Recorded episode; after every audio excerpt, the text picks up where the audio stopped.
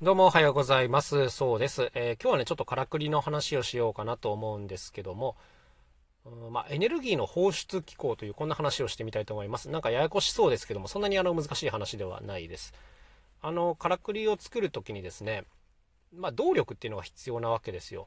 動力っていうのは、例えば手回しであったりとか、あと重りの重力であったりとか、えー、あとはゼンマイっていう、まあ、バネがほどける力であったりとか、まあ、いろんな動力があるんですけども、こういった動力っていうのが必ず必要になります。何かを動かそうとしたらね。で、まあ手回しの場合はですね、いいんですよ。自分で力加減とかスピードとか調整してあげればいいんで、そこまでややこしくないんですけども、まあ、特にこの重力系、えー、重りと、あとゼンマイ系ですね、バネ系の動力っていうのは、あのー、解放するとね、一気にほどけちゃうんですよ。イメージつきますよね、多分。重いところまで持ち上げたものは一瞬で落ちますし、あのバネっていうのは一瞬でバッと開こうとしますよね。そうだからエネルギーを溜め込んどいても一瞬で解放されてしまうと。でこれもったいないなっていうことでこのエネルギーをゆっくり解放する装置っていうのがからくりには存在するんですね。そうそうそう。あのゆっくり解放するっていうのがちょっと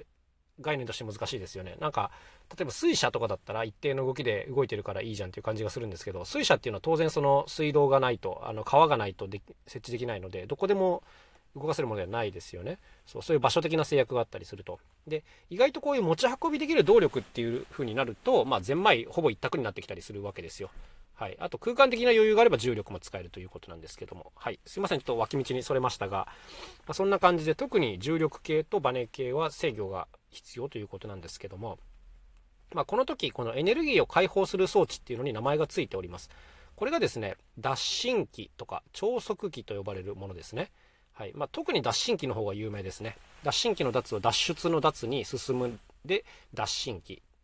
で、超速っていうのは整える速度で超速機というんですけども、この2つはちょっとニュアンスが違うんですよ。で、僕はあの以前、あのごっちゃにしてしまってたんですけども、あの結構明確に違うと。どういうことかっていうと、まず脱進機の方は、こう、一定のリズムでエネルギーを放出する。カッカッカッカッカッという感じで、あの、放出止まる、放出止まるみたいな感じですよ。これは一番向いてるのはやっぱ時計の機構ですね。そう、時計機構に関してはこの脱進機っていうのが必須になってくるので、まあいろんな工夫がされて、この脱進機っていうのは発展してきたというふうになります。で、それに対して超速機というのは何かというと、えー、こちらはですね、こう連続して滑らかにエネルギーをゆっくり放出する機構です。さっきのがカッカッカッカっていうこう断続的な放出だったのに対して、今度の超速機っていうのは、おーっていう感じで、あの、伝わってますか今の？うん、ゆっくりあの等速で、等速っていうかまあ滑らかに解放するっていうのが、これが超速機ということになります。この2つはね、この放出の仕方仕方がちょっと違うので、明確に違うものということなんですね。で、時計を作りたいんだったら、あの、脱進機が必須になりますが、この音楽系のからくりを作りたいんだったら、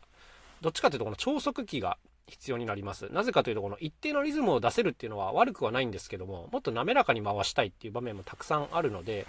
まあ、そうなってくるとね、この超速機の知識が必要になるんですけども、このね、脱進機超速機に関してはね、もう古代のことを調べるのが一番手っ取り早いんですよ。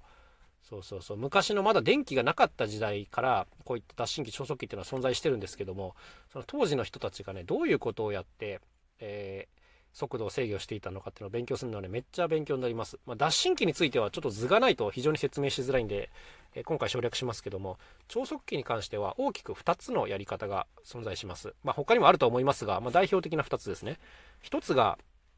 まず遠心力を使った超速機、遠心ガバナーと呼ばれるものです。ガバナーっていうのは超速機のことね。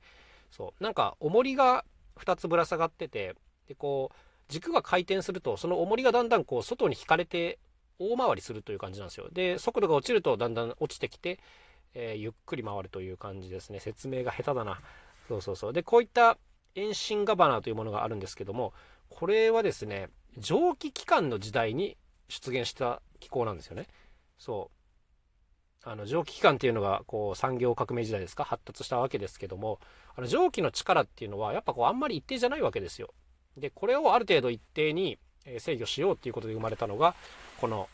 えー、遠心ガバナーですね。ワットだったかな、発明者が。そうそうそう。まあ、こういったものか、もしくは、えっ、ー、と、エアガバナーという空気の超速機というのがあります。これはですね、軸になんかこう羽みたいなものがついていて、それが回ると空気抵抗である程度こう調速されるというものですねこちら代表的なのはオルゴールについているものになりますオルゴールもよーく見てみるとあのネジを巻いた後にねじっと見てみるとかなり高速回転してるパーツがあります速すぎて目に見えないぐらい速いんですけどもこれがエアガバナーと呼ばれるものですねはい、空気抵抗によって羽の開き方が若干変わったりして、まあ、それでこう全体の速度を調速しているということですね。ゼンマイからこう歯車をいくつもつないで、まあ、かなり高速回転できるように作られています。で、結局そのある程度一定になったスピードがまた歯車で減速されてゆっくりあのシリンダーが回るという結構ややこしい構造になっていますね。はい。ということで、まあ超速記のお話をしてみたんですけども、あの、今日はね、これを作んなきゃいけないんですよ。いやー、大変。はい。僕の雑な木工技術でこの超速機をある程度制御できるようにしないと、うん、まあ、ゼンマイとかは今後組み込めないので、なんとかしなきゃいけないなという、そんな感じでございますね。あの、カッカッカッと動く脱進機の方については少しだけ目処がついたんですけども、この超速機っていうのは結構なんか勉強しなきゃいけないことが多くてですね、いや、ややこしいですね。しかも勉強したところで精度が理想で自分に作れるのかっていうのは若干不安ではありますけども、まあ、昔の人がね、やったんだったら今の自分にもできて、できないことはないかなということで頑張ってみようと思います。はい。というわけで今日も一日頑張っていきましょう。また明日お会いしましょう。さようなら。そうでした。